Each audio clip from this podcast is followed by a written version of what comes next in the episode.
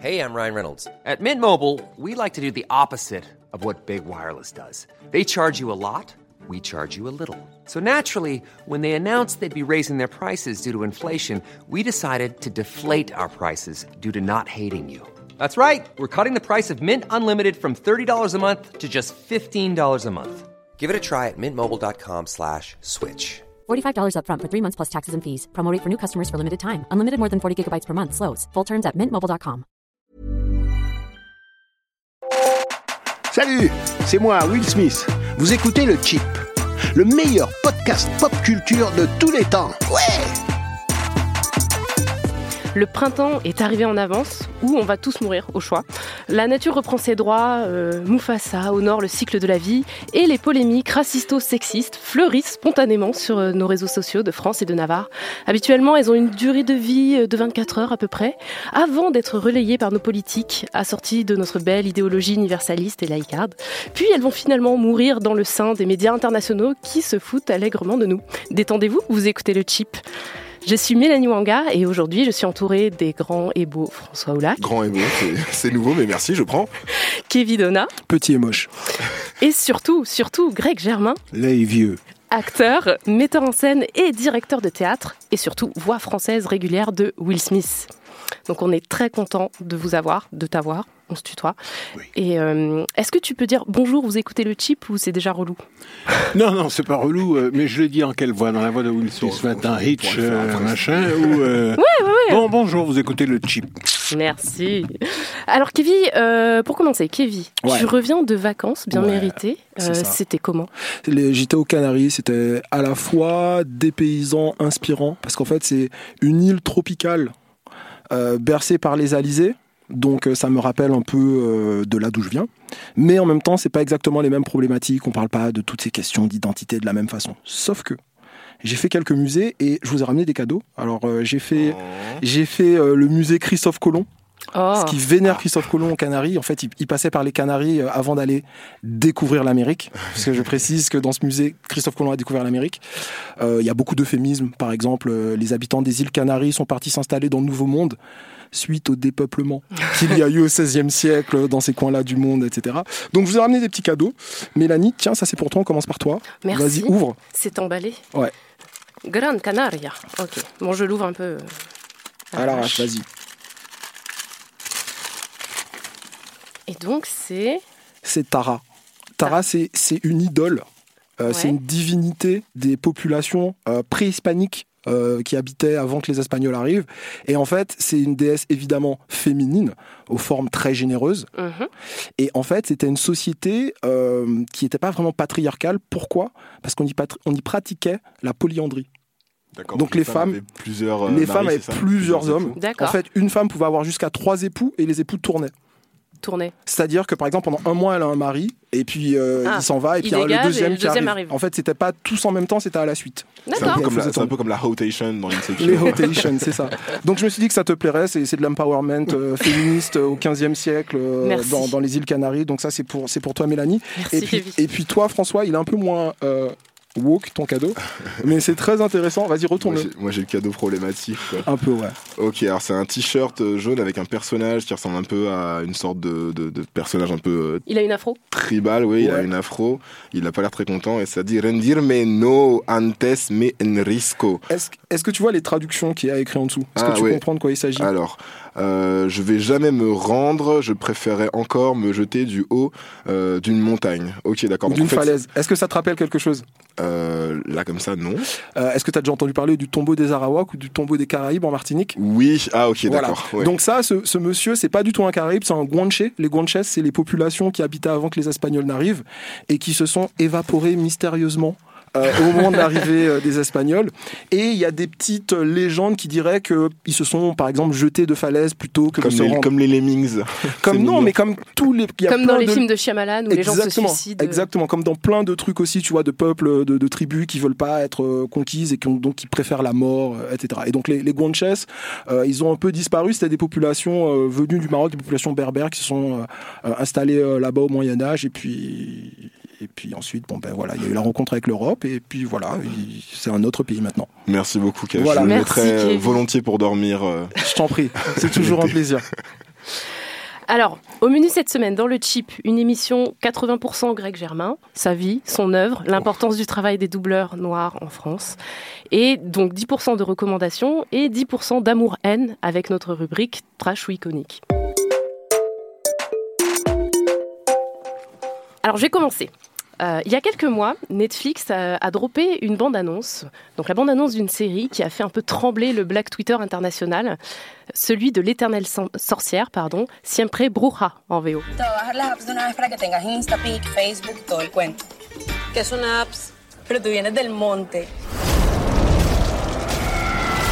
Donc, il s'agit d'une production colombienne qui met en scène une héroïne afro-colombienne, donc youpi pour la représentation, on est content, euh, dans le rôle d'une sorcière puissante dans la Colombie moderne. Et donc, on sortait pour une fois des représentations états-uniennes, quelque part. Donc, que demander de plus? Bah, Du coup, j'ai regardé quelques épisodes, au moins quatre, et ma sentence est tombée. Cette, cette série pardon, mérite un bon gros trash, et je vais vous dire pourquoi. Alors, le pitch de Siempre Bruja, la sorcière éternelle, c'est quoi? C'est en 1646, à Carthagène, l'esclave Carmen est amoureuse du fils de son maître blanc. Donc déjà, ça, ça- ça fait un peu mal. Euh, parce qu'il lui a appris à lire. Et donc, elle est condamnée au bûcher pour cet amour illicite. Et donc, son mec, Cristobal, se prend une balle. Euh, Entre-temps, Carmen... D'où le nom. Voilà. Je Carmen... voulais pas la faire, mais Carmen a passé un accord avec un sorcier pour revenir dans le passé et sauver son cher et tendre. Et en échange, elle devra récupérer un MacGuffin, un truc on ne sait pas trop à quoi ça sert, pour le sorcier dans le futur. Donc après son exécution, Carmen se réveille en 2019 et c'est là que les ennuis commencent. Alors, mon opinion, c'est que la série souffre de plusieurs problèmes difficilement excusables, notamment la forme. Euh, imaginez les production values de Undo Stress et euh, le jeu des acteurs de Plus belle la vie. Et ça pendant 10 épisodes d'une heure à scoltiner. c'est pas un truc un peu, c'est pas une esthétique un peu telenovelas assumée? Ouais, ouais, mais assumé, mais pas bien fait, quoi. Tu vois? Donc euh, déjà malaise. Mais au-delà de ça, en fait, pour moi, c'est le fond de, scénaristique de l'histoire qui pose vraiment problème. Parce que l'héroïne est noire et l'histoire, on dirait, passe son temps à s'en excuser en faisant d'elle une espèce de témoin passif de son histoire au lieu d'un vrai personnage actif qui fait des trucs, quoi. Euh, donc du coup, Carmen, elle observe, elle reçoit de l'aide, elle a peur, mais en fait, elle prend jamais vraiment d'initiative pour faire avancer son histoire, son destin. En tout cas, pas dans les quatre épisodes que j'ai vus. Et surtout, elle est entourée en majorité d'hommes blancs qui lui disent tout le temps quoi faire et comment le faire pour euh, arriver à, son but. Donc du coup, c'est comme en 1646 au final, 2019, euh, pareil. Donc on récapitule, son mec esclavagiste, c'est un homme blanc, le sorcier avec qui elle passe un deal, un homme blanc, euh, son pote gay de 2019, un homme blanc, un fantôme qu'elle aide, un homme blanc, le nouveau mec dont elle tombe amoureuse en 2019 avec un gros triangle amoureux, un homme blanc. Du coup, euh, pour moi, la limite euh, en homme blanc est un peu explosée, quoi. J'ai, j'ai- voilà, j'ai eu du mal. Euh, alors, ça vient peut-être du fait que les scénaristes de la série, qui s'appellent Ana Maria Parra et Diego Vivanco, sont eux-mêmes des personnes blanches, roses, je sais pas. Donc, on peut, on peut comprendre leur envie de se sentir représentée à l'écran. Donc, euh, voilà. Euh, mais en vrai, personnellement, on- moi, j'ai perdu très vite tout intérêt pour le scénario et pour l'histoire. Euh, en fait, j'en avais rien à faire de savoir comment ça allait se terminer. Mais en, en fait, ça m'a fait vraiment penser à ce qu'on a loupé. Quoi. On aurait pu avoir tellement mieux. On aurait pu avoir une sorcière brûlée par les esclavagistes qui revient en 2019 et se lance dans des études de Black Studies pour démanteler le racisme Ça aurait institutionnel. pu être un slasher, tu sais, où elle arrive, elle, elle désingue tout le monde avec des boules de feu. Mais oui, tu vois, tout était possible, quoi. Et parce qu'en plus, la sorcellerie, c'est quand même une métaphore du pouvoir des femmes, Hmm. à la base. Et ici, euh, Carmen, elle a beau faire des petits tours de magie, un peu euh, de, de prestidigitation, mais on la craint pas du tout. On est très très loin de The Craft, par exemple. Euh, donc en conclusion, je dirais que je suis euh, déçue mais pas choquée, J'ai une question. comme d'habitude. J'ai- pas suivi, c'est une production Netflix ou c'est juste euh, Oui. une production colombienne Alors je sais pas, mais tu en tout ou cas Netflix quand ils rachètent, ils mettent quand même euh, euh, Netflix original. Ouais. Donc euh, je sais pas, mais euh, voilà. Et euh, effectivement, euh, on a beau prôner l'universalité pardon des histoires, euh, moi je trouve que quand c'est des personnes blanches qui écrivent sur certains sujets, c'est souvent la même sauce en fait. On retrouve toujours les mêmes écueils un petit peu. Et pourtant c'est typiquement le genre de série euh, dont j'aurais pu vous rebattre les oreilles en disant, il faut regarder, c'est trop bien, c'est féministe et tout, parce qu'il y a une héroïne forte. euh, des voyages dans le temps, des histoires de triangle amoureux, mais en fait non, euh, c'est de la demeure quoi. Donc euh, trash et un blâme pour Netflix. Greg, tu regardes Netflix, tu as Netflix? Oui, j'ai Netflix, euh, mais euh, ce que tu dis est très juste, Mélanie, c'est d'où on parle. Ce n'est pas tant qui parle, mais c'est d'où on parle. L'assignation est ainsi faite que, je veux dire, si- on ne peut pas raconter nos propres histoires, personne ne les racontera bien. C'est notre problème et c'est la raison pour laquelle nous avons besoin d'auteurs. Nous avons aussi besoin d'argent pour que ces productions puissent voir le jour, bien sûr. Mais nous avons surtout besoin d'auteurs. Nous avons besoin d'auteurs. Que ce soit au théâtre, que ce soit au cinéma, que ce soit dans des fictions de merde comme celle-là, nous avons besoin d'auteurs. Et vrai. tant que les autres parleront à notre place, il y a un proverbe africain, je crois, vraiment il peut être qu'africain, puisqu'on parle de lion, euh, tant que les histoires de chasse glorifieront les chasseurs, elles ne seront pas racontées par les lions.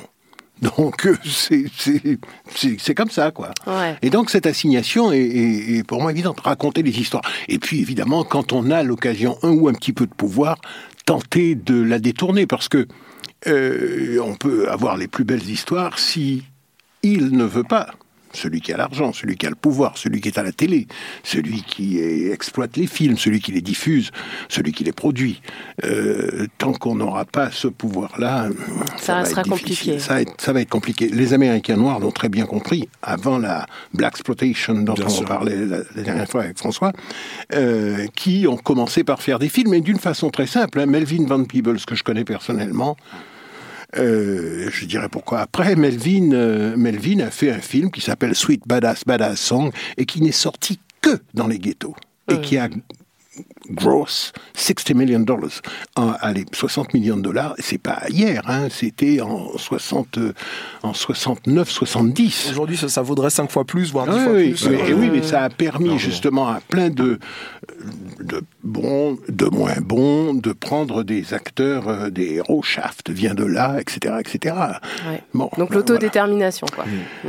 Euh, oui, oui, si on peut, si on pouvait, si on savait le faire, si euh, on était un vrai groupe social, ce que nous ne sommes pas. C'est l'enjeu de la représentation, quoi.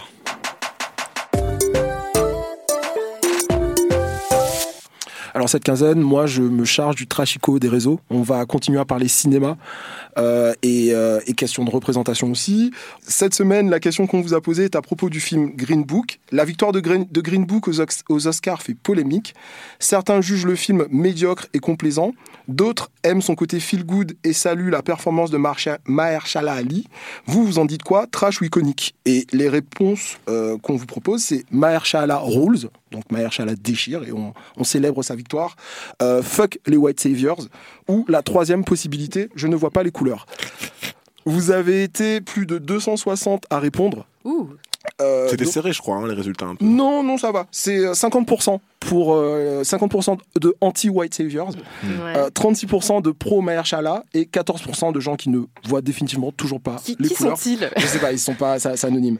Euh, on a Amel qui nous dit que Mahershala est trop fort et qu'elle est très contente, en gros, euh, qu'il ait gagné, mais qu'elle a l'impression d'avoir été manipulée, d'avoir vu une certaine perception de l'histoire sans avoir eu d'avertissement au début. Une histoire vraie, faussée, aussi jolie soit-elle. Il aurait fallu, il aurait fallu une sorte de disclaimer au début du film, tu sais, genre ceci est une fiction et toute ressemblance avec des. tu sais. Ben oui, c'est, en Bah fait, oui. j'ai, presque envie de te dire que c'est, euh, c'est les détournements et les parodies qui m'ont donné envie de voir le film parce que je l'ai vu hier soir. Et euh, jusqu'à euh, il y a quelques jours, j'avais pas trop envie de le voir. Et quand j'ai vu euh, euh, les, euh, les late shows américains de type euh, Jesus and Mero euh, faire The Greenest Book, on vous mettra le lien, c'est absolument hilarant. Je me suis dit, voilà, il y a, je suis en train de rater un, un moment de, de culture, il faut que je regarde ce film.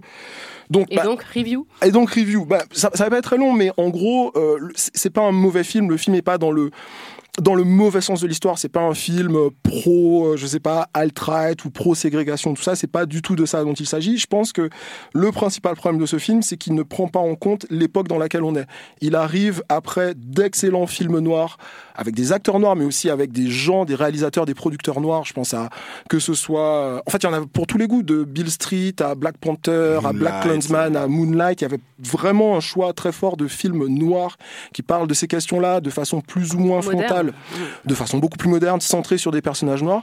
Green Book, c'est pas ça. Green Book, c'est beaucoup plus traditionnel et effectivement, euh, euh, la famille de, de- du, du personnage qui était censé être le personnage principal, donc le, le musicien noir Don Shirley, la famille a appelé au boycott du Bah, film. moi, c'est pour ça que je l'ai pas vu en Ouais. fait. La famille a dit regardez pas, j'ai pas regardé. Il est disponible en torrent. Et donc, Faites-vous euh, votre, propre- faites-vous votre propre avis. La famille a dit ça, mais faites-vous votre propre avis oui, mais avant de avant décider. les Oscars, je, je soutenais la famille. Ouais, mais fais-toi ton propre avis sur le Je film vais me faire avant de savoir. avis si- en Alors, streaming. ce qui, ce qui- Ouais, en ce qui streaming. pose, ce qui pose problème principalement à la famille, en tout cas ce que la famille euh, dit, c'est que euh, Don Shirley est euh, montré comme quelqu'un qui a un problème avec sa, sa, sa blackness, sa négritude, et qui est complètement en marge et qui ne connaît pas sa culture.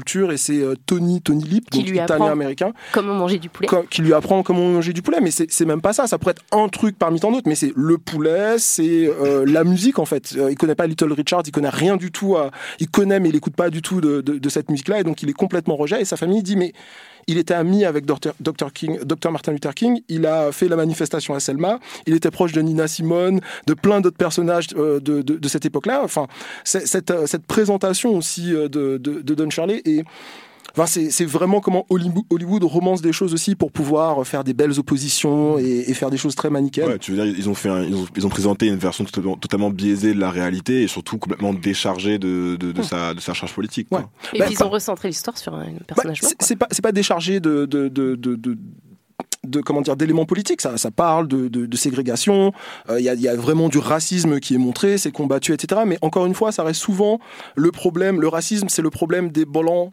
pauvres euh, du sud euh, qui sont euh, agressifs et méchants, c'est pas le problème des élites qui elles vont euh, le voir euh, se produire et qui elles sont euh, sont ouvertes d'esprit Et modernes, modernes et, et bienveillantes, alors que bah, c'est plutôt les élites qui, euh, qui, qui dirigent et qui euh, qui en fait acceptent d'aller voir Don Shirley euh, euh, dans le sud se, se, se produire sur scène, mais qui n'acceptent pas nécessairement qu'ils mangent à côté euh, à côté d'eux à leur table. Donc c'est c'est tout, c'est c'est plus complexe que, Mhm. que que ce que présente le film.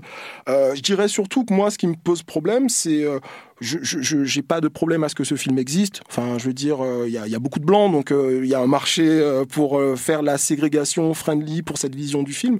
Puis euh, d'ailleurs, ça n'a pas plus qu'aux blancs. Mais ce qui me dérange, c'est euh, euh, présenter ce film-là qui gagne un Oscar comme un Oscar donné euh, euh, à l'histoire, à la lutte contre la ségrégation, à des choses comme ça. C'était pas du tout, du tout le film le plus le plus engagé. Si on voulait euh, euh, récompenser l'engagement, Ne dis pas Black Klansman. non, j'allais dire Roma. On sait que t'es un hater de, Ah, de Black. Oh, Roma, par exemple, c'est la vision euh, des femmes de ménage euh, euh, euh, natives américaines, enfin euh, voilà, euh, amérindiennes. Euh, c'est- beaucoup plus original et innovant aussi bien sur la forme et sur le fond que, que ça, quoi. Ok. Donc Donc, voilà. tu donnes trash, du coup, j'imagine. Euh, je ne vois pas les couleurs.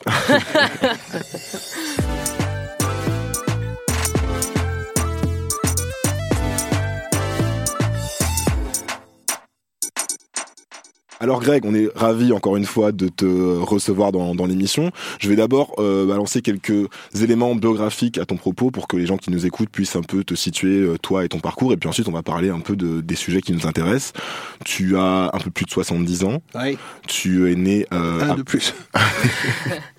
tu es né à Pointe-à-Pitre, En Guadeloupe. donc ouais. en Guadeloupe. Euh, question, question de curiosité, tu rentres souvent euh, là-bas? J'y allais souvent quand ma mère était encore de ce monde. Il y a huit ans qu'elle est partie, euh, et j'y vais un peu moins, mais euh, oui, je vais y aller dans, dans, dans deux mois. euh, D'accord. J'y vais tout vous êtes, vous êtes de quelle commune, les Germains?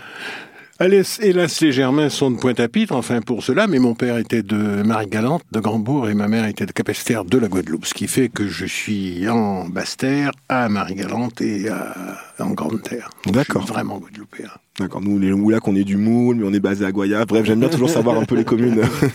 C'est un peu la guerre des communes. Donc euh, tu es comédien, metteur en scène, acteur. On t'a vu dans des séries à la télévision, comme par exemple Médecin de nuit dans les années 80, qui était une forme de, c'était un peu une version française de Urgence, mais genre bien avant, bien avant Urgence, bien avant que ce soit cool. Proto-Urgence, C'est ça, c'est un proto Tu faisais Georges Clooney? Non, euh, si tu veux, je faisais alpha, mais comme j'avais cet âge-là, oui, euh, j'ai reçu de quelques dizaines de milliers de lettres. euh, Ah, mais t'as un, un léger air de Benton, du docteur Benton d'urgence. J'ai regardé les extraits. demandant en mariage. On t'a vu également à la télévision euh, dans la série culte H de, sur Canal+, où tu jouais Un truc dans H. où- Désiré Césaire, le père d'Aimé, quand même, il faut le dire. Je suis désolé. Ça parle à notre, ça parle Ah notre ouais, moi, génération. Moi, c'est cultissime pour moi. H. On t'a vu dans Anti sur scène au cinéma euh, de Pascal Legitimus. Euh, on t'a vu également, on te voit dans la série Shérif, la série policière sur euh, France 2. Et euh, donc à côté de toutes ces activités, tu également, tu as été président du festival euh, Off d'Avignon et tu es évidemment doubleur. Tu as doublé énormément d'acteurs afro-américains différents comme comme qui j'ai noté Danny Glover, Samuel Jackson, Sidney Poitier, Denzel Washington, mais évidemment le rôle pour lequel on te connaît le plus et dans lequel tu es dans les tympans des Français sans même parfois qu'ils le sachent, c'est le rôle évidemment de Will Smith. iRobot, c'est toi. Hitch, c'est toi. Men in Black, c'est toi. You name it. Non, On va- mais surtout le prince de Bel Air. Et surtout le Prince de Bel Air. Donc on va commencer par le commencement. On va parler du Prince de Bel Air. Voilà, on se met un peu du générique. Now this is the story. Série culte, Le Prince de Bel Air, produite par. Vous savez par qui elle est produite la série Quincy Jones. Motherfucking Tu ne Quincy me, Jones. tu m'auras pas. la base. Voilà, Carlton, la danse de Carlton, euh, le check, boom, psh, on connaît tous. Avec, avec Jazz. Oui, avec euh, Ah Jazz, euh, DJ Jazzy Jeff.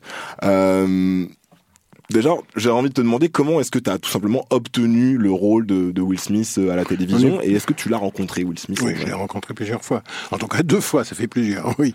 Euh, comment je l'ai obtenu? Parce que je doublais plein de trucs et que je peux- j'ai j'ai une bonne voix en cela qu'elle est très, comment je vais dire, plastique. Je peux la, graver, je peux la rendre plus, plus légère, etc. Et c'est ce qu'on me demandait. Et puis, j'ai passé des essais hein, pour ça. Euh, C'était dans une société qui s'appelle la Sophie, Société de sonorisation, quoi. Et, euh, et, euh, effectivement, j'ai tout de suite piqué ce personnage que je trouvais intéressant. Je le trouvais intéressant parce que il était relativement iconoclaste. C'était la première série noire américaine entre guillemets que je voyais produite par justement quelqu'un comme Quincy Jones, euh, et où, euh, je veux dire, c'était une famille très aisée, et lui, c'était une espèce de poussin égaré dans ce truc-là, et parfaitement, euh, je veux dire, c'est un jeune de banlieue qui arrive dans le 16e, dans le 16e c'est ça qu'on peut dire. Et, euh, et, j'ai- et puis j'ai immédiatement, euh, j'ai- enfin bon, quand le premier essai que j'ai fait, ils ont renvoyé aux États-Unis. Les États-Unis ont dit, oui, oui, c'est c'est absolument ce personnage. J'ai vu, une, j'ai vu une interview de toi où tu racontes ta, euh, une rencontre avec Will Smith et tu dis que Will Smith te dit que t'as la voix de son père, c'est ça? Ah, oui, oui, oui, oui, ça c'est très drôle. Non, non, non, oui. Non, Will Smith. Non, non, c'est- Ah, Will Smith, Oui, oui, oui. Ouais, d'accord. ouais. Bah, raconte-nous un petit peu peut-être ta première rencontre avec Will Smith. C'était dans les années 90, c'est ça? Là, c'était non 80, oui dans les années 90. C'était en 96. J'étais en Californie. Je crois qu'il allait faire ou qu'il venait. Je je sais je sais plus. euh, on m'a dit tiens il y a Will Smith dans ce restaurant. J'y suis allé.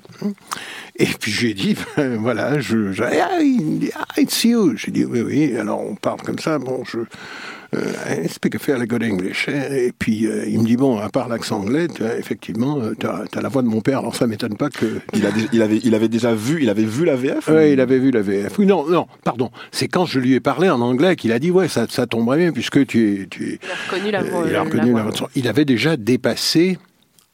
Alors c'était pas en 96, ça devait être en 98. Il avait fini de faire Le Prince de Bel Air. Ouais, Parce que ça a été diffusé beaucoup plus tard chez nous, c'est ça? Euh, la, la série, il y a eu 148 épisodes entre 90 et 95, je crois. Mhm. Pendant 5 ou 6 ans, voilà. Et euh, il était en train de... Il allait faire son premier film que je n'ai pas fait, qui est... Ou qu'il avait fait, écoutez, je sais plus, parce que c'est- c'est trop vieux, moi je suis trop jeune pour tout ça, c'est pas possible. Euh, voilà, et puis je l'ai revu une deuxième fois à propos de... euh, à la sortie de... euh, comment s'appelle ce film À la recherche du bonheur, que j'ai trouvé extraordinaire. Euh, où là, il a vraiment pris euh, beaucoup de poids parce qu'il il jouait un rôle avec son fils qu'il aime beaucoup. Il Oui. est très, il est très familial. Ouais, ça se voit sur les réseaux. et, euh, et, et vraiment, c'était, même si c'était pas son fils qui jouait, c'était vraiment, vraiment très touchant, très criant de vérité. J'ai beaucoup aimé ce film-là. On s'est rencontrés il y a deux semaines, du coup, avant que tu viennes euh, ici dans l'émission. Et euh, on a pris, tu as pris contact avec moi par euh, Twitter. Et je vais, honnêtement, j'arrive, je, je, je- je vais dans, tes, dans, les, dans les locaux de, de ta société de production pour, euh, pour discuter avec toi. Et euh, je suis un petit peu déçu, en fait, quand je te rencontre. Parce que je m'attends à entendre Will Smith. Je sais que tu es la voix de Will Smith quand, quand, quand je te rencontre, je te serre la main. Mais je m'attends à entendre Will Smith. Et en fait, quand on te voit comme ça et quand on t'écoute parler, on n'entend pas nécessairement le... C'est la voix de Greg Germain. Et- C'est ça, Oui, c'est ça. Et, pourtant, euh, parce que qu'est-ce que c'est le travail d'un comédien de doublage? Je préfère dire ça parce qu'un doubleur, c'est celui qui commande des doublages. doublage, c'est-à-dire celui qui les achète, qui achète le produit américain et qui doit le doubler. Donc, euh, son travail, c'est quoi? C'est de rester au plus près du personnage, c'est d'essayer le plus possible de jouer les mêmes sentiments que le personnage, et puis c'est surtout d'apporter, tenter de se faire oublier, mais d'apporter à sa voix quelque chose qui fera que le, le public reconnaîtra toujours cette voix, soit dans des intentions, soit euh, dans un certain rythme de la phrase. euh, Et c'est ça qui, pour moi, fait un, un bon doublage. Bon, je vais- on va écouter un mini extrait du coup de, de ce que tu, de tes performances dans Le Prince de Bel Air. Elle, c'est ma petite cousine Ashley. Salut. Et ça, c'est mon garde du corps, Jeffrey. C'est génial. Tout ça, c'est mon oncle Phil.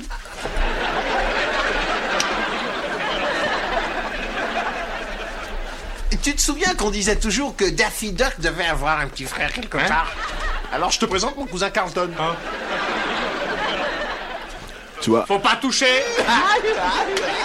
quand tu parles de quand tu parles de voix euh, élastique à moduler, euh, c'est clair que entre euh, la personne qu'on a aujourd'hui là et la voix qu'on entend là dans le micro, c'est pas du tout euh, le, le personnage un peu juvénile, euh, adolescent qu'on entend dans Le Prince de Bel Air. Comment est-ce que tu fais? Ouais, mais François, tu sais, c'est, c'est cette voix-là que j'essayais d'avoir, la voix d'un mec juvénile, tu vois, euh, comme quand il est avec Jazz et qui fait ouais, Jazz. Psh, C'est bon. tellement perturbant. C'était ça. C'est tellement Euh, perturbant. Comment mais- tu fais pour moduler ta voix justement et obtenir euh, Comment est-ce que tu as créé entre guillemets la voix de Will Smith? Comment tu fais pour travailler tes cordes vocales et dans quel Parce euh, que- mood tu te mets pour faire Will Smith Euh, comme ça. Je, non, parce que parce que c'est évident que c'est cette, euh, ça n'est pas vraiment sa voix américaine, mais quelque part il y a ces, ces montées, ces descentes, cette voix de d'adolescent qui quelquefois va peut-être qu'il va, eh, va parler comme ça et puis d'un seul coup il va devenir eh, eh, Carlton.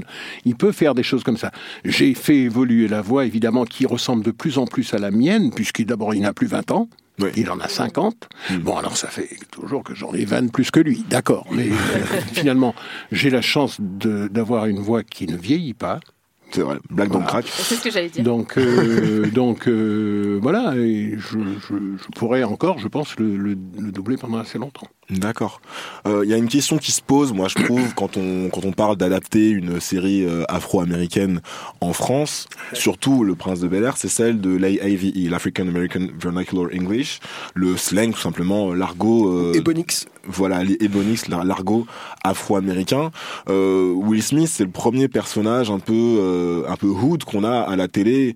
Euh, les, les exemples précédents de séries que je vois comme ça, ce sont plutôt des choses comme euh, le Cosby Show ou euh, Family déjà des Matters. noirs bourgeois. euh, absolument, Des noirs oui, mais, mais il n'a pas un, entre guillemets, l'accent euh, euh, du ghetto. Non, Dans- mais Carlton non plus. Il y a un peu de code switching quand même selon voilà. les épisodes. Alors, l'idée, c'est ça, c'est d'a- c'est d'apporter cette. euh, Il y a un exemple dans. Ah, merde. Je l'ai revu l'autre jour à la télé où il est avec Martin. euh, Martin Bad Lawrence. Boys Lawrence- Bad Boys.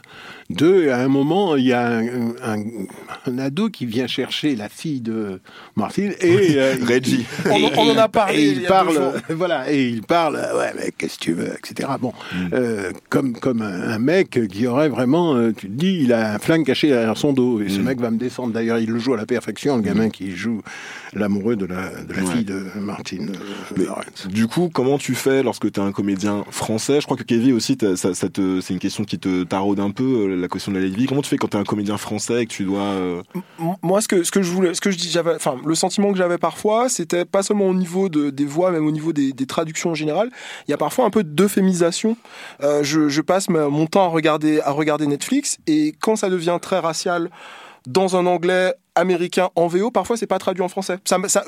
L'exemple que je pourrais donner, c'est par exemple euh, un comédien qui va dire White people are crazy et ça va être traduit en français par Les gens sont fous. Ou alors, euh, au contraire, euh, un Américain va dire Black people et en français ça va être traduit par les Blacks. Ce qui est encore un autre sujet. Alors, de, de moins en moins maintenant, parce que nous sommes de plus en plus élevés contre ça. Personnellement, je refuse évidemment dans les doublages de dire des choses. Et quand je dis que j'apporte quelque chose, j'ai apporté quelque chose à, à Will Smith dans, dans Le Prince de Bel Air.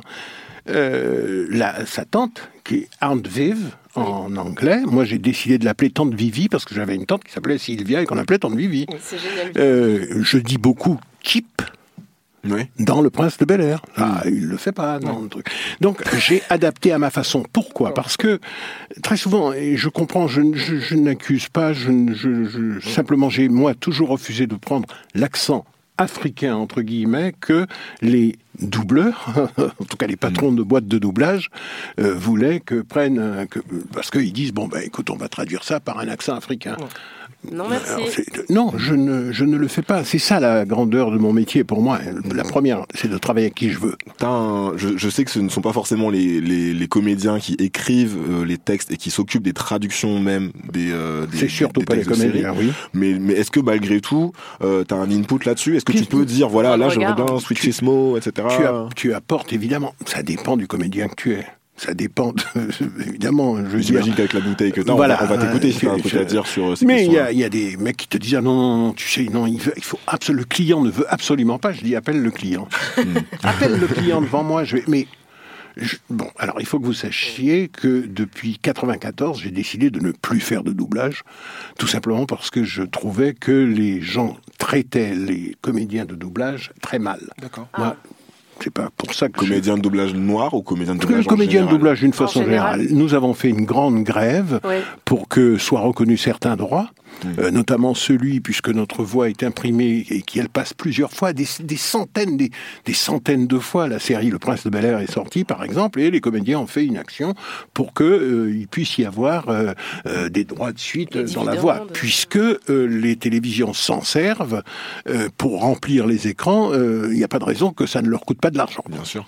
Donc ça n'a pas fonctionné euh, parce qu'il y a eu vraiment et là les comédiens ont été très très maltraités. Je me suis dit ça n'est pas pour moi. Ça faisait très longtemps que j'avais pas fait de théâtre. J'ai décidé de faire du théâtre et comme personne ne m'employait, j'ai décidé de prendre un théâtre pour pouvoir faire mes mises en scène, jouer et faire venir mes copains.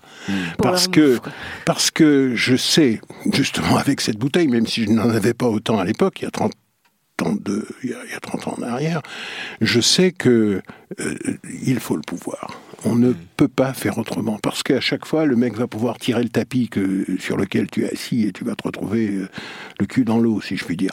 Donc, euh, donc c'était ça, c'était ma façon à moi de combattre. En plus de ça, vous ne les avez pas encore, et puis, mais ça viendra, vous inquiétez pas.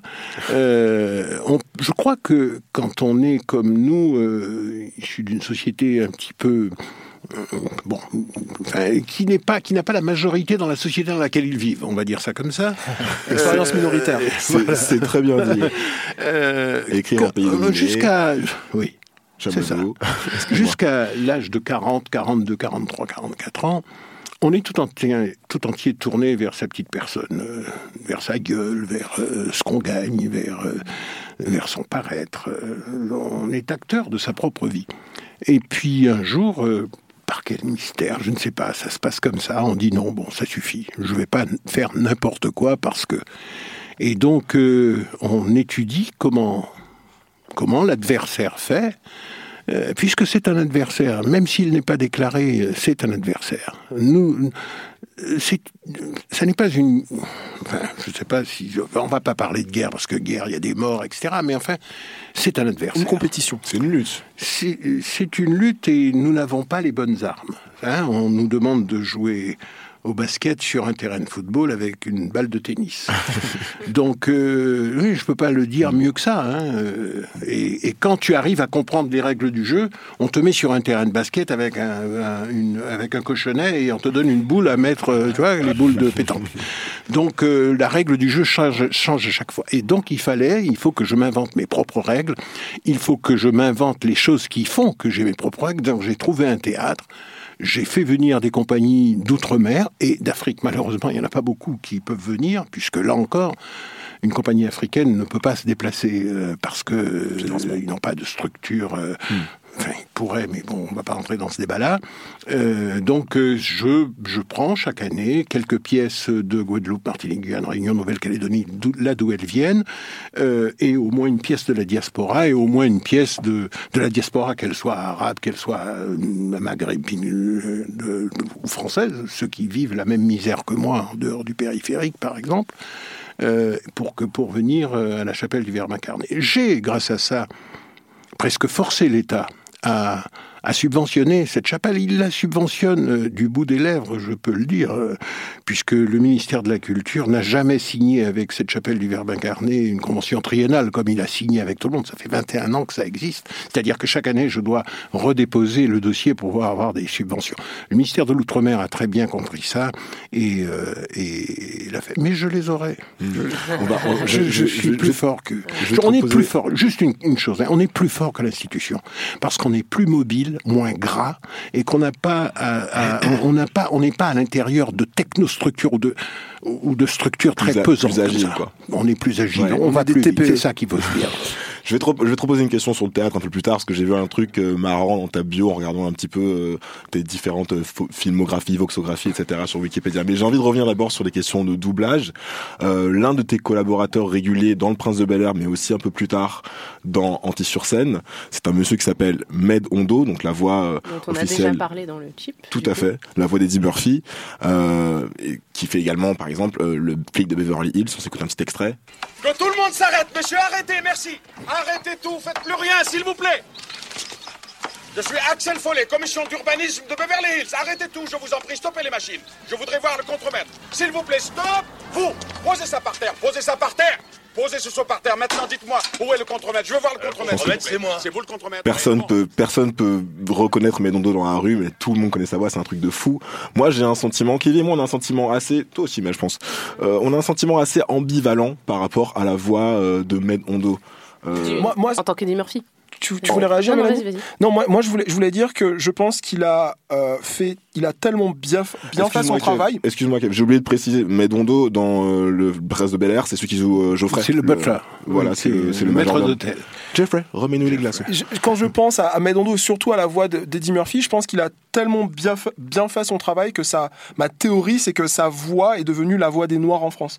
Moi, je, je suis martiniquais, j'ai grandi en Martinique, et quand je suis venu m'installer euh, euh, d'abord à Rennes, puis à Paris, euh, des Blancs qui voulaient faire des blagues, qui voulaient ricaner.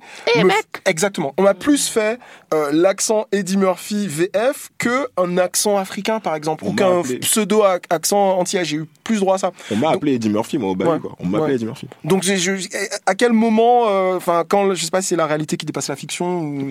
Ouais, nos parents, ils avaient, euh, ils avaient Michel Leb et notre génération, c'est Eddie Murphy, quoi. En termes de voix. Euh, oui, mais enfin, bon, ça représente pas la même chose quand même. Med et Eddie Murphy. euh, Enfin, euh, bon, moi je pense que c'est pas à nous qu'il faut poser la question, c'est aux blancs qui te disaient. Ouais, ouais, bien sûr. hein. Bon. C'est c'est devenu mais- la voix des Noirs. d'un- en fait. D'un autre, oui, enfin, à tel point que ça. Med, qui pendant cette grande grève de doublage n'a pas doublé Will, euh, Eddie Murphy dans dans je ne sais plus quel film, le mec qui l'a doublé a pris la voix de Med. D'accord. Et, Il a imité, et quoi. dernièrement encore, il y a un mec qui a doublé euh, le génie dans je sais pas quoi et qui a Aladdin. essayé de prendre ma voix. Ah, c'est pas toi qui double non, Will c'est pas moi. Aladdin Non. Et tu vois, le mec a essayé de prendre ma voix. C'est extraordinaire. Non, non, c'est pas scandaleux. Je- Il y a des Moi, gens avec lesquels, et c'est ça la beauté de mon métier, il y a des gens avec lesquels j'ai pas envie de travailler, donc je ne travaillerai pas. Alors bon, je pourrais, si on me dit, si je dis euh, 50 000 euros et qu'il me dit oui, euh, bon, ah, bon, évidemment. Non, mais Ala- Ala- Aladdin, c'est un choix délibéré que tu as fait de ne pas le doubler. Ah non, non, on ne m'a même pas posé la question. D'accord, je vou- je voulais parler de Disney Money, mais ok. On d'accord. a- on n'a même pas posé la question. Non, non. il- euh, quand c'est des films de Disney, quels que soient les acteurs qui soient, qui sont dedans et quels que soient euh, les comédiens qui ont l'habitude de doubler ces acteurs, euh, les grandes boîtes françaises de doublage disent non, non, non, on va prendre des, des stars. Mais alors, comment t'expliques que la voix d'Eddie Murphy, du coup de Medondo, soit devenue dans l'inconscient collectif français une voix si, euh, si attachée euh, à celle des Noirs? Parce que comme disait Kevin, euh, moi aussi, j'ai vécu un peu le même truc, c'est qu'on m'a plus souvent fait cet accent de Hey mec, tu veux fumer de la ganja avec moi Tu vois, on m'a plus fait cet accent qui en fait est un accent fictionnel. Parce qu'en fait, Medondo, il a créé une, un, un parler fictionnel qui n'est ni américain, ni français, ni antillais, ni africain. Et il a créé cette espèce de, de voix un peu inédite qui est devenue une sorte de, de blueprint, tu vois, à suivre. Et que C'est les... le- c'est- c'est- en fait, ça n'est que le rythme de la voix de, de, de l'acteur qu'il double. J'oublie à chaque fois son nom. Eddie Murphy. C'est- C'est c'est le rythme de cette voix-là. Med, c'est celui qui joue le maire dans Antilles-sur-Seine, par exemple. Hmm. Qui est un monsieur de, je sais plus quel âge il a, il est un peu plus âgé que moi, mais bon, enfin, bref, euh, sans coquetterie. Et, euh, et euh, oui, quand il double, il change sa voix. Lui aussi a une voix extrêmement plastique, et il, il peut faire ça puisque c'est lui qui a doublé pendant très longtemps. C'est reparti. Cet acteur noir américain qui, est, qui a mon âge, ou non, qui est même un peu plus âgé que moi, Morgan Freeman? Morgan Freeman. Ah oui, c'est vrai. Oui, oui, c'est vrai. C'est c'est qui le double. Eddie Murphy et Donc, Morgan donc- Freeman. donc c'est peut-être c'est peut-être parce que euh, c'est une voix drôle et que elle- ils peuvent l'imiter facilement. C'est pour ça qu'ils euh, essayer d'imiter ma voix ou la voix de Will Smith quand on quand on ne l'écoute qu'en français, c'est difficile. Ouais.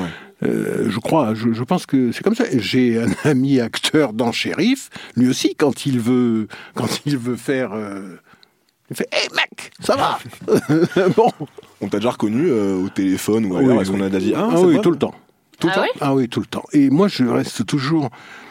Je, je- je- je suis vraiment très surpris. Un jour, j'étais à République, à côté de chez. À l'époque où il y avait Tati, il y a des mecs qui vendent des valises. Et j'étais dans la rue, le mec était dans le fond de son magasin. Je. je je pensais pas qu'il était au téléphone et j'ai dit s'il vous plaît, elle coûte combien cette valise? Là, j'ai entendu. Et le mec, mais si tu cherches aussi. Ah, C'est perturbant. et le mec, il se retourne, il dit Eh, vous, vous pouvez. euh, Mais redire. Vous, vous pouvez redire Et puis av- avec le téléphone, il dit Ah, Attends, attends, j'ai Will Smith en face de moi, allez-y, allez-y, monsieur Ali. Voilà. Et un jour, pas très loin d'ici encore, je remontais la rue, je parlais avec des gens comme ça, et et il y a trois jeunes mecs qui nous dépassent et qui disent Vous faites la voix de Will Smith. et, oui, et ça me surprend toujours. Je pensais ça. pas que ce serait si euh, automatique. Alors, t'as un autre collaborateur de longue date qui s'appelle Lucien Jean-Baptiste. On est on n'est pas très tendre avec Lucien Jean-Baptiste dans le chip pour euh, pour différentes raisons. Euh, donc euh, qui a doublé notamment Chris Tucker, euh, Oui, Martin oui. Lawrence également, euh, très grand doubleur, Don Cheadle, euh, qui dit des choses assez intéressantes sur le métier de doublage. On va l'écouter ce qu'il dit. Il y a des Will Smith qui sont arrivés. Et là, on a mis un garçon pour doubler Will Smith qui s'appelle Medondo, ce qui est, qui est noir, machin, tout ça. Et il a eu, c'est lui qui a créé ce truc, a créé, ouais, mec, alors le type arrive à Brooklyn, mec, tout ça. Les blancs qui doublaient les comédiens noirs se sont dit, putain, mais ça y est, c'est ça le truc pour doubler les noirs. Donc ils sont tous mis un petit peu à parler, euh, ah, votre honneur, je suis avocat à la cour de machin. Donc, euh, c'est devenu une espèce de truc très étrange. débile, Et, et- et si vous Ouais. voulez, les, les blancs qui doublaient des noirs se sentaient une espèce d'obligation de se négrifier. Il faut être noir, mais il faut pas avoir un, accent antillais, il faut pas avoir un accent africain, parce que ça marche pas. Bah oui. Donc, les individus comme moi, entre guillemets, les noirs de France sans accent, mais qui ont un timbre, parce qu'effectivement, le, le, le, le physique, un- la forme du visage, le, le, le- ont des effets sur les voix, c'est les, les résonances, les masques, etc. Donc, on pourrait dire que globalement, comme ça, j'essaie de résumer, les voix de noirs sont plutôt graves. D'accord. Ok? Le problème, c'est que, ok, on met des noirs sur des comédiens noirs, mais l'inverse ne se produit jamais. C'est-à-dire voilà. que jamais on va me donner la chance de doubler un, co- un comédien blanc. Alors, t'as pas l'air d'accord tout à fait avec ce qu'il dit? Non, mais je ne vais pas soulever de polémique avec. euh, euh, les Noirs n'ont pas la voix plus grave, ni la voix moins haute que les Blancs. Euh, Je, je veux dire, c'est. c'est- Ça me chagrine toujours, euh, toujours. Ça dépend de la langue qu'on parle, ça dépend euh, même, euh, enfin, je- autour de cette table, qui a la voix très grave? Moi. François. Moi, je l'ai moins, je pense. Moi aussi. Vous êtes noir Oui, mais toi, bon, c'est bon.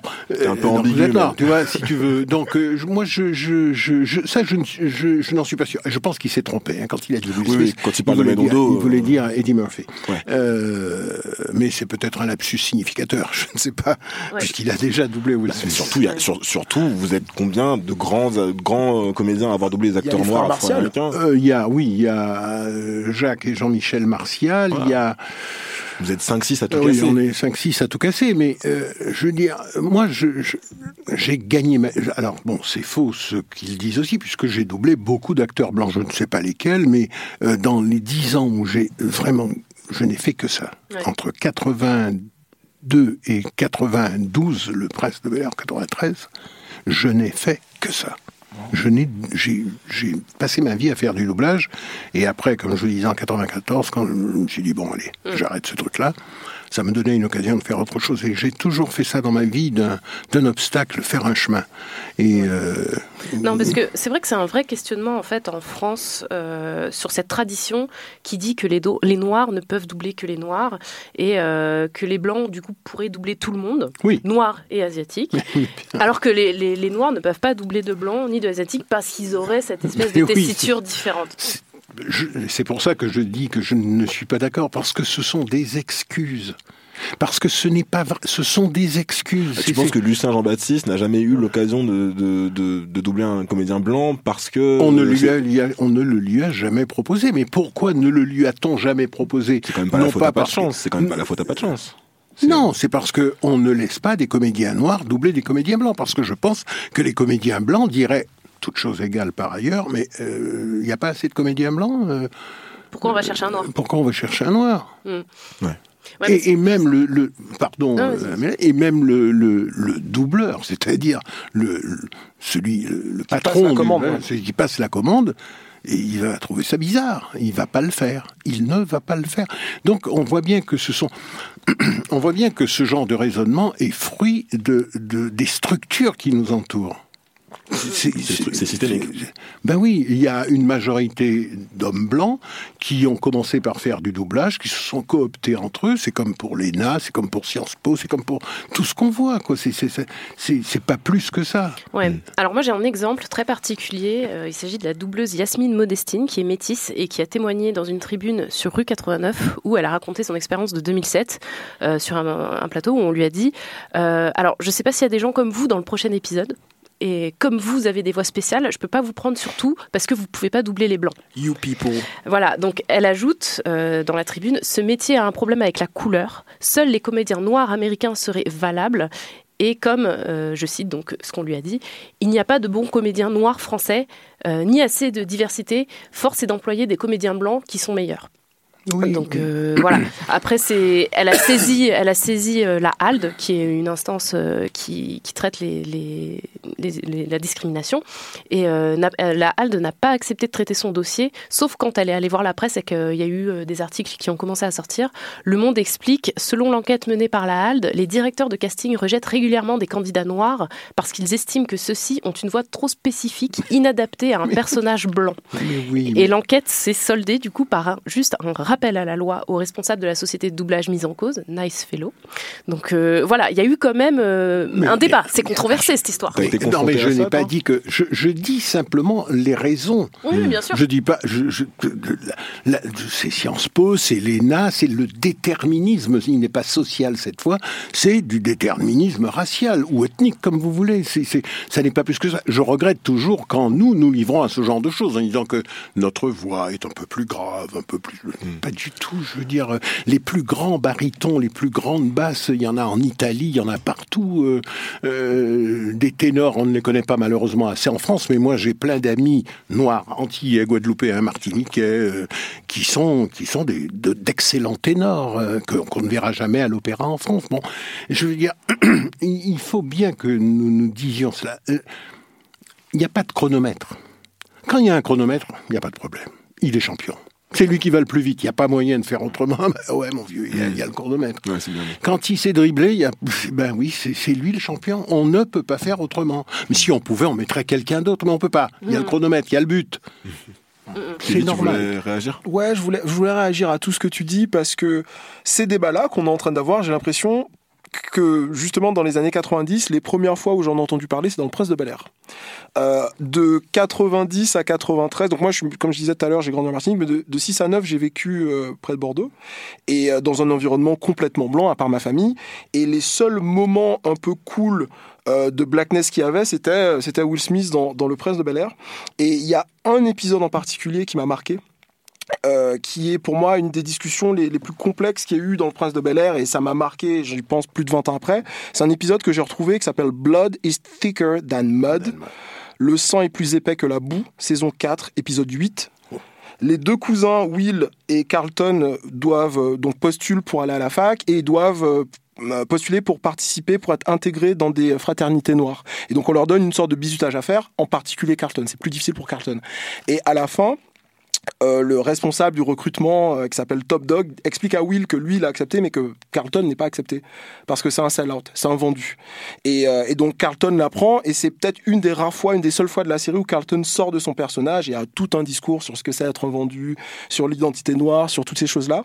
Et est-ce que toi c'est quelque chose qui t'a marqué? Quand j'ai commencé à en parler, j'ai vu que toi aussi ça t'a... Oui, ça oui, non, mais bien sûr, parce ouais. que c'est assez surprenant, mais ça ne l'est moins quand on sait que l'argent qui a servi à faire cette série, c'est Quincy Jones qui l'a mis. Je veux dire, là encore, on parle de pouvoir. Quand j'ai tourné Médecin de nuit dans les années 80, où c'était la première fois qu'en France, on voyait un noir avec un rôle moteur, c'est-à-dire que il dépendait de personne, il était médecin, je veux dire, c'est un sorcier. dire, euh, il peut rentrer à n'importe quelle heure chez les gens. La série a été écrite par Bernard Kouchner. Lorsque nous nous sommes rencontrés... Oui, Bernard Kouchner. Lorsque nous nous sommes rencontrés pour la première fois avec Bernard à propos de ce rôle, parce qu'il avait un ami martiniquais qui s'appelait Alpha, probablement euh, un des cousins ou des, des oncles de José Alpha, le dramaturge, euh, metteur en scène de, de- de Martinique. Euh, on a parlé, j'ai dit, j'ai lu le premier épisode, j'ai dit à Bernard Kouchner, il n'est pas question de faire comme si ça n'existait pas. Il n'est pas question de faire comme s'il n'y avait pas de racisme en France. Tu- on ne peut pas faire ça, même si c'est pour la 2, même si c'est un machin de médecin. Je ne veux pas dire que on va le foutre dehors à coups de pied, ou des trucs comme ça. Il y a- euh, euh, non. Tu veux dire qu'au début, la série, le rôle était écrit un peu comme euh, ce dont on parlait sur Green Book, quoi, que la série Voilà, était écrite d'une manière oui, peu- Alpha, il est normal blanc, quoi, mais on le fait jouer par, euh, oui. Et je dis non. Quand un médecin noir, un noir se présente à 2 heures du matin et qu'il frappe à une, une porte et que quelqu'un est malade, le mec, il, il, l'ouvre pas. Aux États-Unis, il se fait même tirer dessus à travers la Voilà, porte. voilà, hein, le- mais en France, bon, il y en a moins parce que sinon il y a quelques gilets jaunes qui seraient morts depuis longtemps. Bon, oubliez ça. Euh, euh, non, parce que je pense à Luc Ferry qui a dit que, Oui, oui, oui, bon, vous comprenez, c'est pas moi qui dis ça. pas de souci. ok.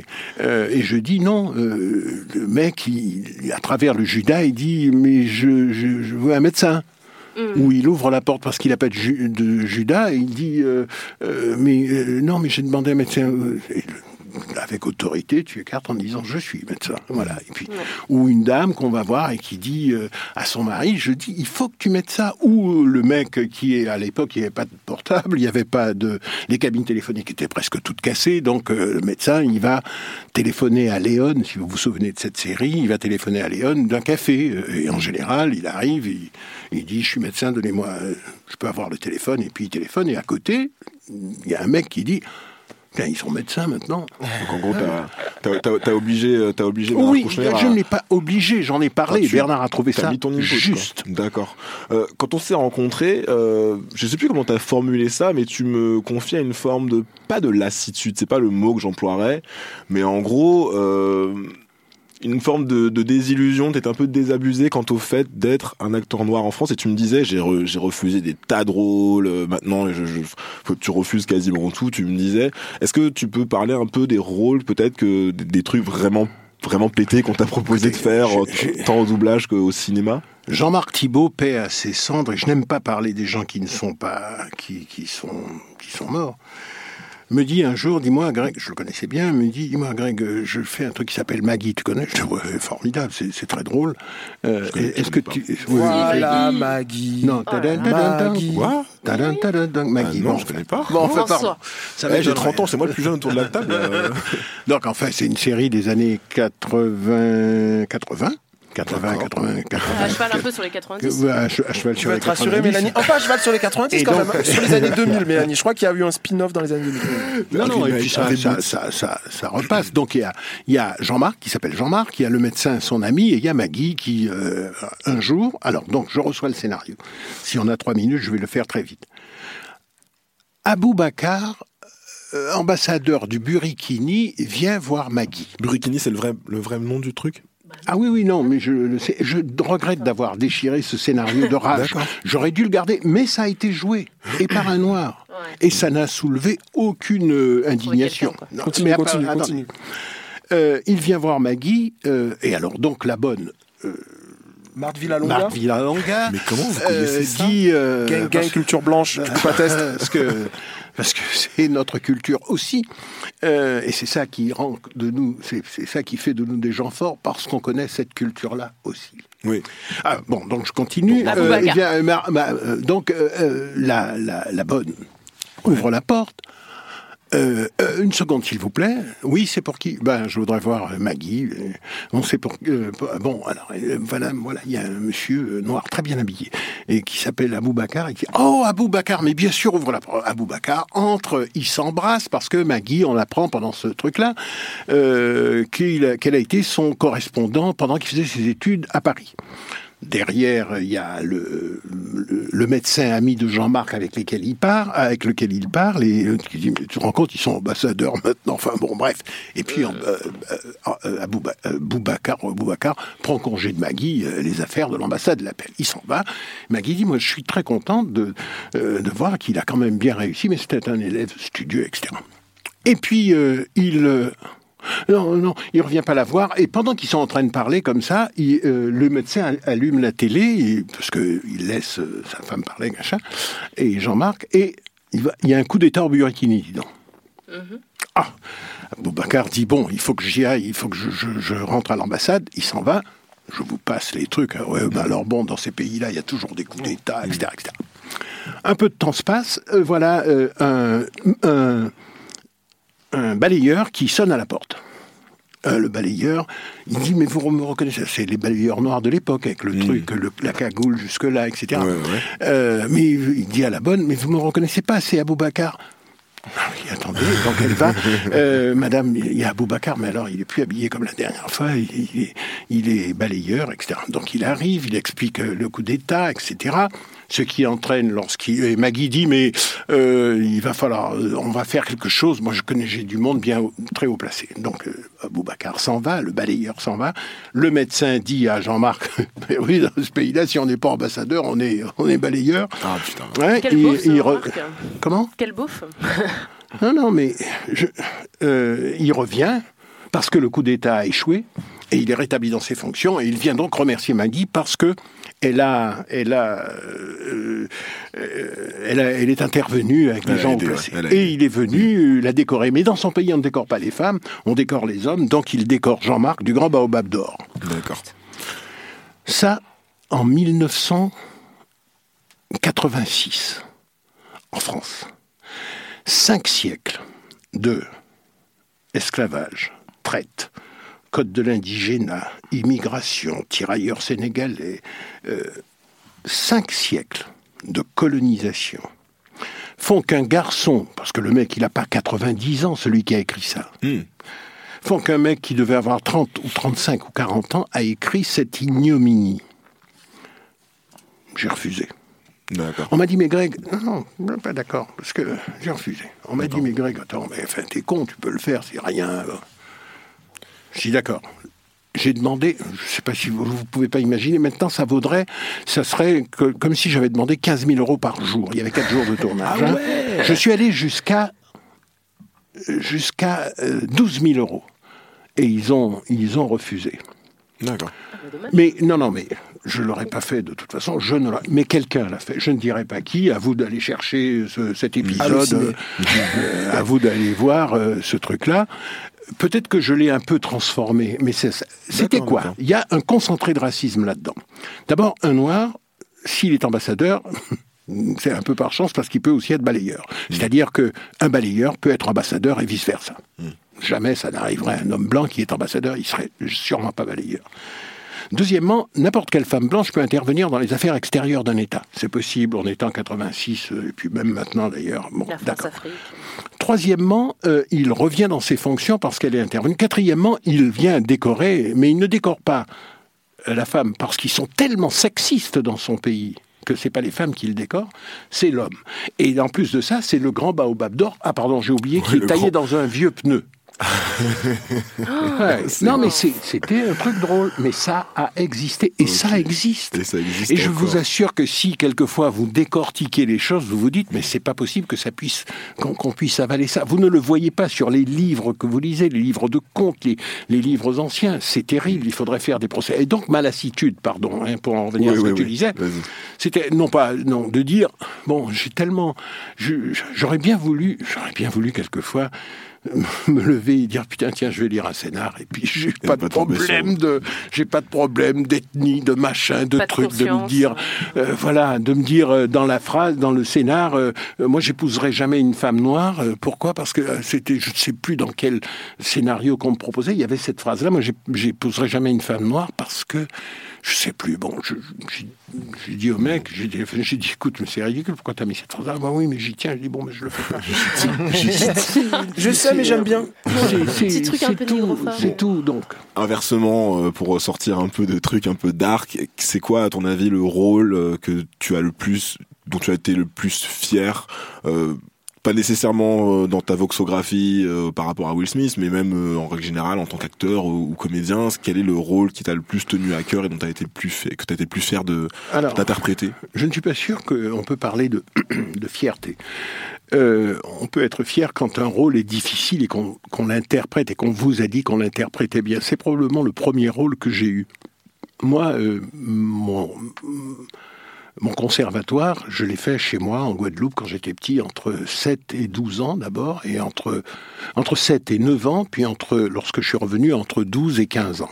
Puisque nous sommes, je suis né en Guadeloupe, on est resté jusqu'à ce que j'ai 7 ou 8 ans, ensuite on est parti 2 ans, je suis revenu, je devais avoir 10 ans, un truc comme ça, bon, peu importe.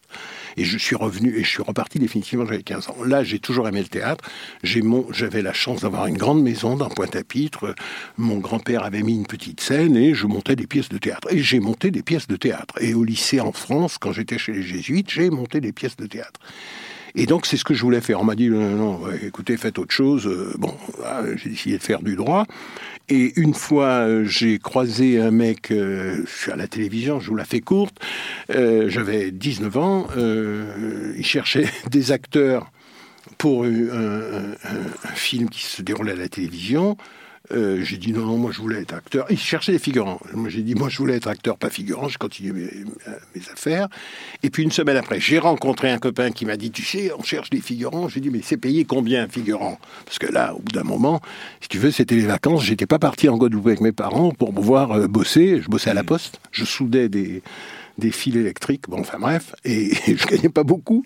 Et quand il m'a dit, j'ai dit, ah non, non, ça vaut le coup de se mettre en congé quatre jours et puis d'aller d'aller voir ça. Et puis quand je suis arrivé, Jean-Christophe Averti a dit, bon, les, les acteurs d'un côté, les figurants de l'autre, je me suis mis avec les acteurs. non, pas si simple, j'ai passé une audition. Et j'ai eu le rôle. Et là, dans ce rôle-là, il y avait Melvin Van Peebles qui était en train de monter une pièce qui s'appelle La Fête à Harlem. Et comme je parle très bien l'anglais, il est venu me voir pour me demander d'être son assistant. Parce qu'il n'y avait pas de rôle pour moi. Et comme c'était l'été, et qu'il allait me donner aussi du pognon, bon, j'ai fait, j'ai fait son assistant. Un mec a dit, un mec a dit, bon, je m'en vais. Euh, vous- montrez jamais cette pièce. Enfin bon, bref, il faisait autre chose. Le comédien noir en question s'appelait Amboise Mbia. Et donc Melvin m'a demandé si je pouvais le remplacer. Je l'ai remplacé. Je me mettais du talc dans les cheveux que j'avais abondamment, afro et tout à l'époque. Euh, et, euh, et je jouais le rôle de Monsieur Washington. Je m'étais mis des rides que j'ai maintenant, mais je ne le savais pas.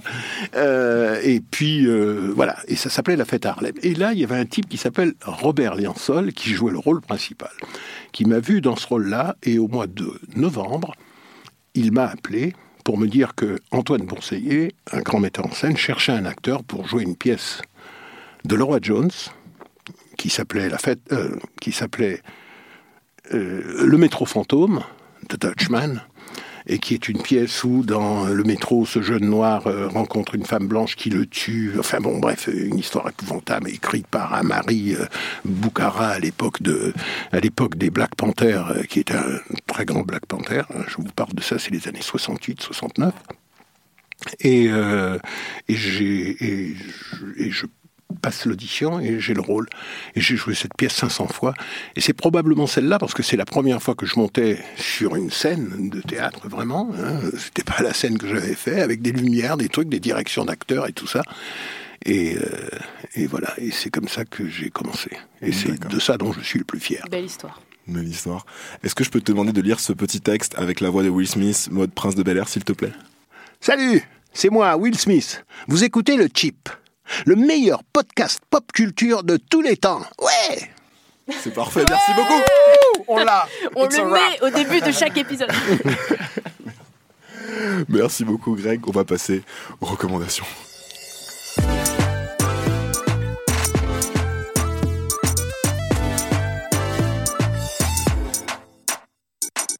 Moi, ma recommandation cette quinzaine, c'est un podcast français qui s'appelle Banana Kush. C'est présenté par Camille Diao et Christophe Payet. Ça ne parle pas de banane, ça parle de ça. interdite La banane tient la première place. et pourtant un produit qu'on consomme la plupart du temps en cachette. Rien ne peut résister au lobby de la banane. Banana Kush, le magazine des cultures du cannabis. Camille Diao, Christophe Payet. Bonjour et bienvenue dans Banana Kush, le podcast consacré à l'actualité du cannabis. Parce que même si elle est toujours illégale en France, la weed est incontestablement devenue un fait social et culturel. Dans ce nouveau numéro, vous allez entendre un élu socialiste qui veut faire de la Creuse le Colorado français. Un rappeur qui a vendu mais ne consommait pas à l'époque, aujourd'hui il consomme mais ne vend plus. Et puis nous vous avons tendu le micro pour nous raconter vos petites mésaventures, vos histoires de bad trip. C'est marrant quand il parle de lobby de la banane, j'ai cru que c'était un podcast sur le chlordécone. Mais je, je pense que, je pense que la serre vient de reportage sur le, le chlordécone. Je pense, ouais. Et comme j'en ai parlé il y a deux semaines, alors voilà, c'était dans Tu la fais une petite, continuité tu de fais une petite pause dans la verticale chlordécone. Mais en fait, non, voilà, c'est ça. Je, je parle pas de, Bon, alors de- ce, de ce banane podcast, cette c'est- fois-ci. c'est très toi quand même. Non Je vois pas de quoi tu parles. D'accord. Euh, donc, alors, du coup, euh, avant d'aller aux Canaries, je suis passé 24 heures à Amsterdam. Et je sais pas quelle a, quelle a été l'association d'idées dans ma tête, mais je me suis dit qu'il fallait que je parle de ce podcast-là. Euh, c'est présenté, comme je le disais tout à l'heure, par Camille Diao et Christopher Payet. Et euh, c'est un podcast indépendant qui parle de cannabis. Et dans le deuxième épisode, ils reçoivent Mathieu Kassovitz, euh, qui est très détendu sur le sujet, comme s'il était euh, intouchable. Dans le troisième épisode, euh, l'extrait qu'on vous a passé tout à l'heure, c'est ils reçoivent le rappeur Joker de la MZ, qui parle de la consommation en cité. C'est très intéressant. Et dans le dernier épisode, dans le quatrième épisode, ils reçoivent Laura Satana, la, la tatoueuse de Booba, Tatoueuse, entre autres, oui. ouais, ouais, ouais, qui parle de, de la weed et des femmes. C'est vaste sujet, c'est complètement passionnant. Euh, J'ai trouvé que la façon d'en parler était euh, très maligne. Il n'y a pas d'apologie euh, de la drogue, euh, mais il n'y a pas non plus de, post- de posture euh, euh, morale complètement ridicule. On, l'a- on sait que la loi est très répressive en France, même sur le, le débat autour du, du cannabis. Et puis j'ai trouvé très bien aussi que l'émission soit, soit présentée par Camille Diao, une femme noire, euh, parce que j'ai souvent l'impression qu'en France en particulier, à part les, les rappeurs, les noirs et les personnes racisées en général n'en parlent pas. Donc j'ai trouvé ça assez cool et je vous encourage à écouter cette émission qui est vraiment sympa et en plus ils sont en indé. Voilà.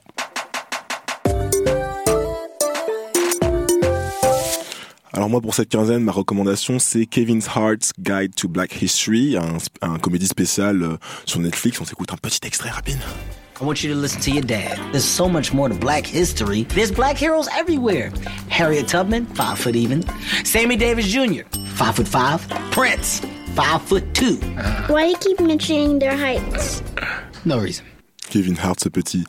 Euh, c'est un comédie spécial d'une heure et demie donc, et euh, en gros l'histoire c'est euh, la fille de Kevin Hart, enfin la fille euh, fictionnelle de Kevin Hart qui est énervée en fait parce qu'elle est avec un, copain à elle qui est blanc et en fait ils sont en train de regarder 12 Years a Slave, sauf qu'évidemment elle est très énervée et très frustrée parce qu'elle voit à l'écran et du coup elle s'embrouille avec son avec son copain et elle se retire dans sa chambre et du coup Kevin Hart vient la, rassurer et lui essaie de lui expliquer en fait que l'histoire l'histoire noire américaine et par extension l'histoire noire ne se résume pas à l'esclavage. Et du coup il va il va s'employer à lui prouver qu'il y a plein de personnages super intéressants euh, noirs euh, dans l'histoire américaine. Et donc en gros le, spécial prend la prend la, forme de petites, scénettes euh, des petites scénettes humoristiques à chaque fois avec plein de guests comme Lil Rel Howery Lil Rel Lil Rel, bref, Lil Rel, vous savez, Out, oui. le meilleur ami dans Get Out, ou euh, Tiffany Haddish.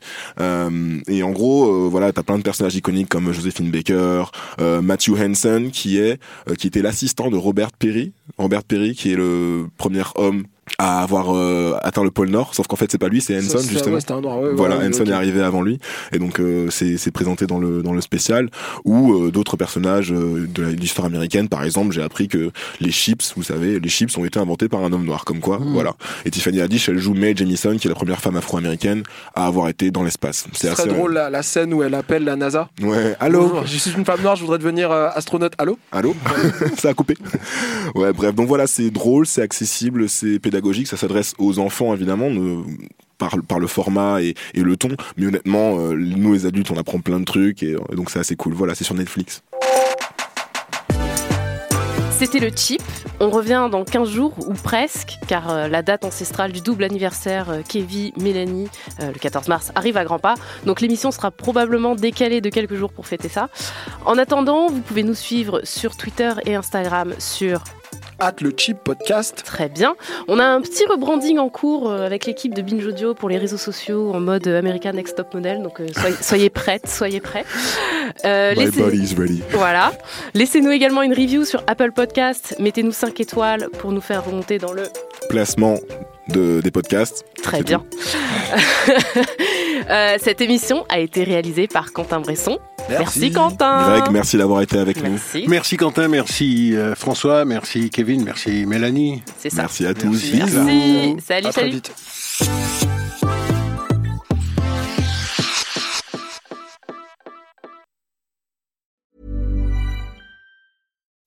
When you make decisions for your company, you look for the no-brainers. If you have a lot of mailing to do, stamps.com is the ultimate no-brainer. Use the stamps.com mobile app to mail everything you need to keep your business running with up to 89% off USPS and UPS. Make the same no-brainer decision as over 1 million other businesses with stamps.com. Use code PROGRAM for a special offer. That's stamps.com, code PROGRAM.